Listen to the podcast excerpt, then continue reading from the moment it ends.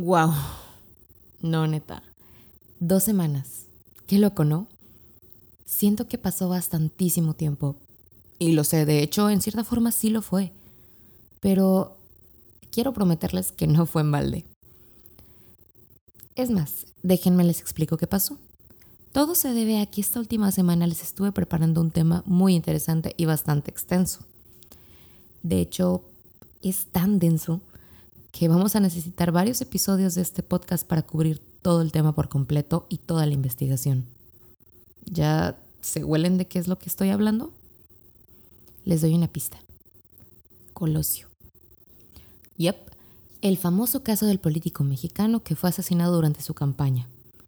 Y, ¿saben? Aquí no nos vamos a quedar solamente con la carrera del señor Luis Donaldo, ni como que todo superficial. Ah, no, no, no, no.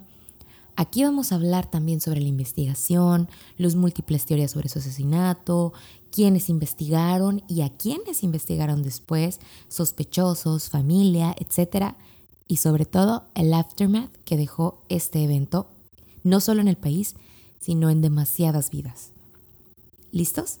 Vamos a empezar. Es hora de ir al más allá.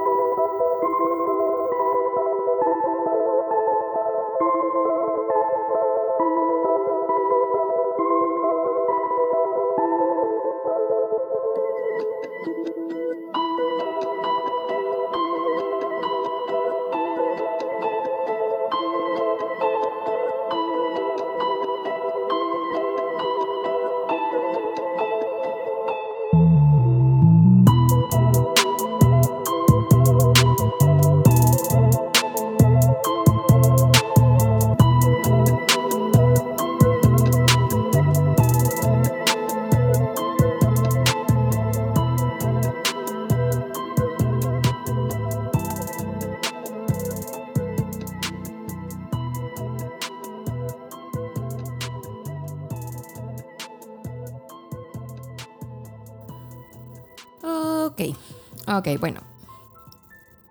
Empezamos con una narrativa simple sobre quién era el señor.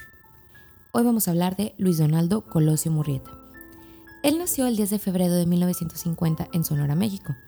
Y él, para aquellos que no lo saben, fue un político y economista mexicano muy importante durante la época de los 80s y los 90s. Él también trabajó como miembro prominente del PRI y dentro de este partido tuvo varios cargos, otros títulos, que poco a poquito les voy a ir explicando durante esta narración. Pero bueno, primero vamos a enfocarnos un poquito en su educación básica. Eh, porque también nos va a dar más que nada un background muy importante de lo que el señor Colosio llegó a prepararse para después convertirse en alguien súper importante y pues en sí en el hombre que fue. Si bien en 1967 inició sus estudios profesionales en el TEC de Monterrey, él se tituló de licenciado en Economía hasta el 72. Asimismo, estudió una maestría en el desarrollo rural y la economía urbana en los años entre el 75 y el 76, esto en la Universidad de Pensilvania, en los Unidos, y después, en el 79, él realizó una estancia de investigación en el International Institute for Applied Systems Analysis, o la IASA, o supongo que así se pronuncia, que está en Luxemburgo, Austria. Es decir, este hombre estaba más que preparado para servir a su país, fuera como político, economista o en realidad lo que él quisiera. Yo creo que pocas veces he visto a alguien tan correctamente preparado para un cargo como el que él quería llegar.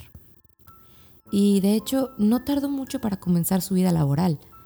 En 1980, él se desempeñó primero como un profesor de economía en el Colegio Mexicano de Monterrey, en la UNAM y también en la Universidad de Náhuac. De hecho, en esta última fue donde él conoció a Diana Laura Riojas, con quien se casó en el 82.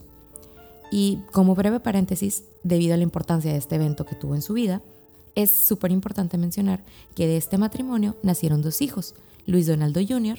en el 85 y su hija Mariana en el 93.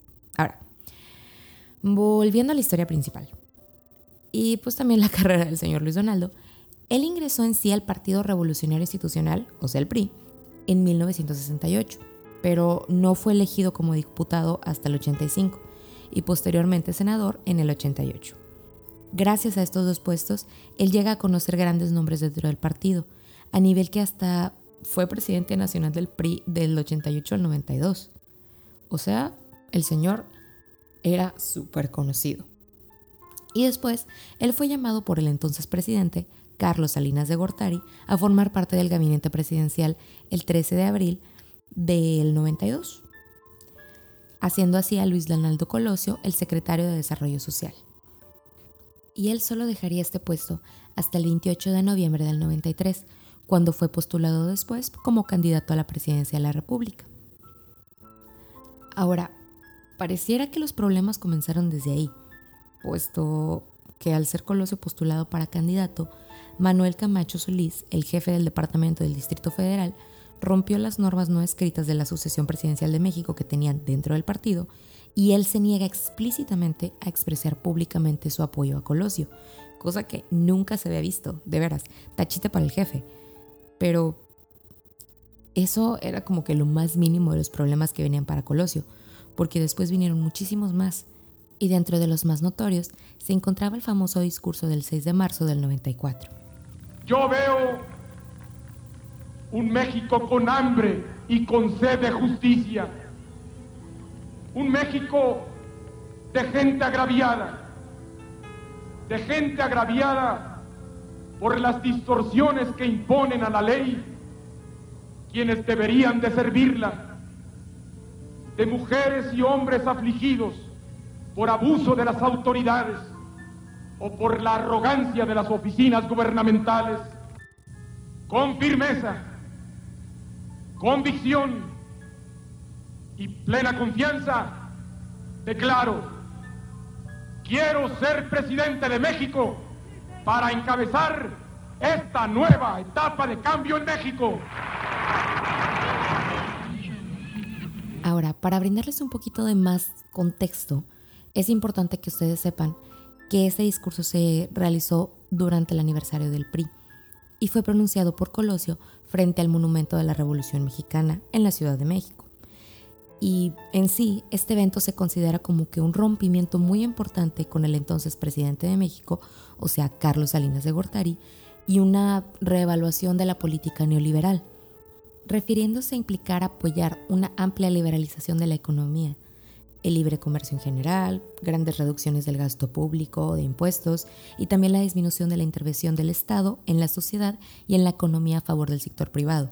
Es decir, Colosio le quería fregar el changarro a Salinas de Gortari, porque en sí esto era todo lo que habían construido el PRI durante tantos años de prácticamente ser dictadores en el país. Porque acuérdense, para este momento jamás había ganado otro partido, solamente el PRI. En sí, el mensaje de Colosio habla de un México muy agraviado, en crisis, con hambre, profundas diferencias sociales, pero con una esperanza muy grande de transformación. Y de hecho, hasta se dice que dice que Salinas de Gortari estuvo relativamente de acuerdo con el contenido de este discurso.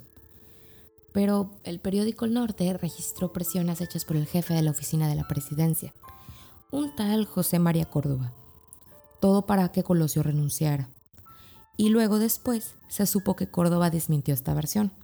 Pero, curiosamente, después del asesinato de Colosio, Córdoba asumió un cargo en el Banco Internacional de Desarrollo con sede en Washington DC, y pues se peló del país. Si lo piensan, hasta pareciera que desde aquí ya se estaba cocinando un complot contra el candidato, y todo desde su propia cocina.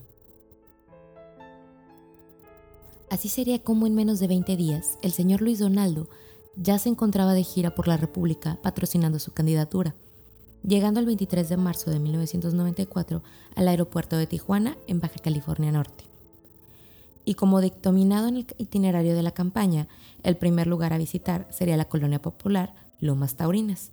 A lo mejor este nombre ya lo conocen, ya lo han escuchado y correctamente es bueno que sepan de él, pero tal vez no entienden lo importante que es mencionar cómo se divide o cómo se compone esta colonia, porque es básicamente una favela, es pura terracería, con casas bastante humildes y para nada una forma como que segura de transportar a alguien que algún día podía haber sido el presidente de México.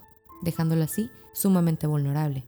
Pero en fin, ahí fue donde en una explanada en pendiente sobre la calle La Punta se colocó un templete improvisado, montado sobre una camioneta para poder recibir al candidato a la presidencia de México, o sea, el señor Luis Donaldo.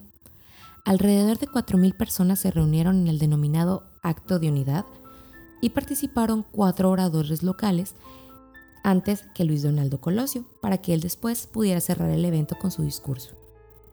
Ya de ahí, como eso de las 5 de la tarde con 8 minutos, Colosio bajó del templete y se dirigió a pie a la camioneta en la que iba a ser transportado después, para esto rodeado de una súper reducida escolta personal. A las 5.12 de la tarde, Colosio había apenas caminado unos 13 metros y medio en la explanada y debido a la gran cantidad de gente que se trataba de acercar a él durante el meeting, le dejaban de dos.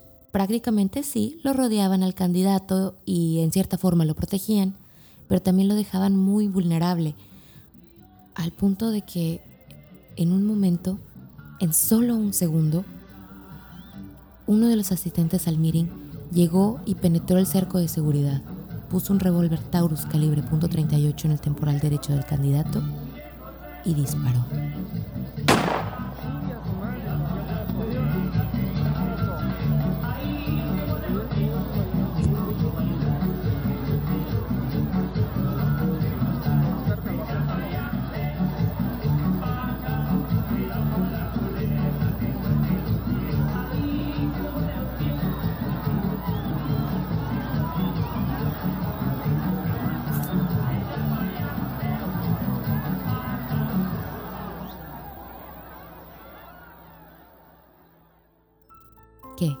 Se quedaron picados, ¿verdad? ya me lo imaginaba. La verdad, al principio de esta investigación justo así estaba yo. Pero no se me preocupen, que en el siguiente episodio vamos a hablar muchísimo más sobre los dictámenes periciales relacionados a este caso. Y también cada uno de los sospechosos, motivos y demás. Por lo pronto, solo me queda agradecerles por haber escuchado un episodio más de Al Más Allá. Ah, y también recordarles que este podcast está disponible en todas las plataformas digitales, desde Spotify hasta Apple Music.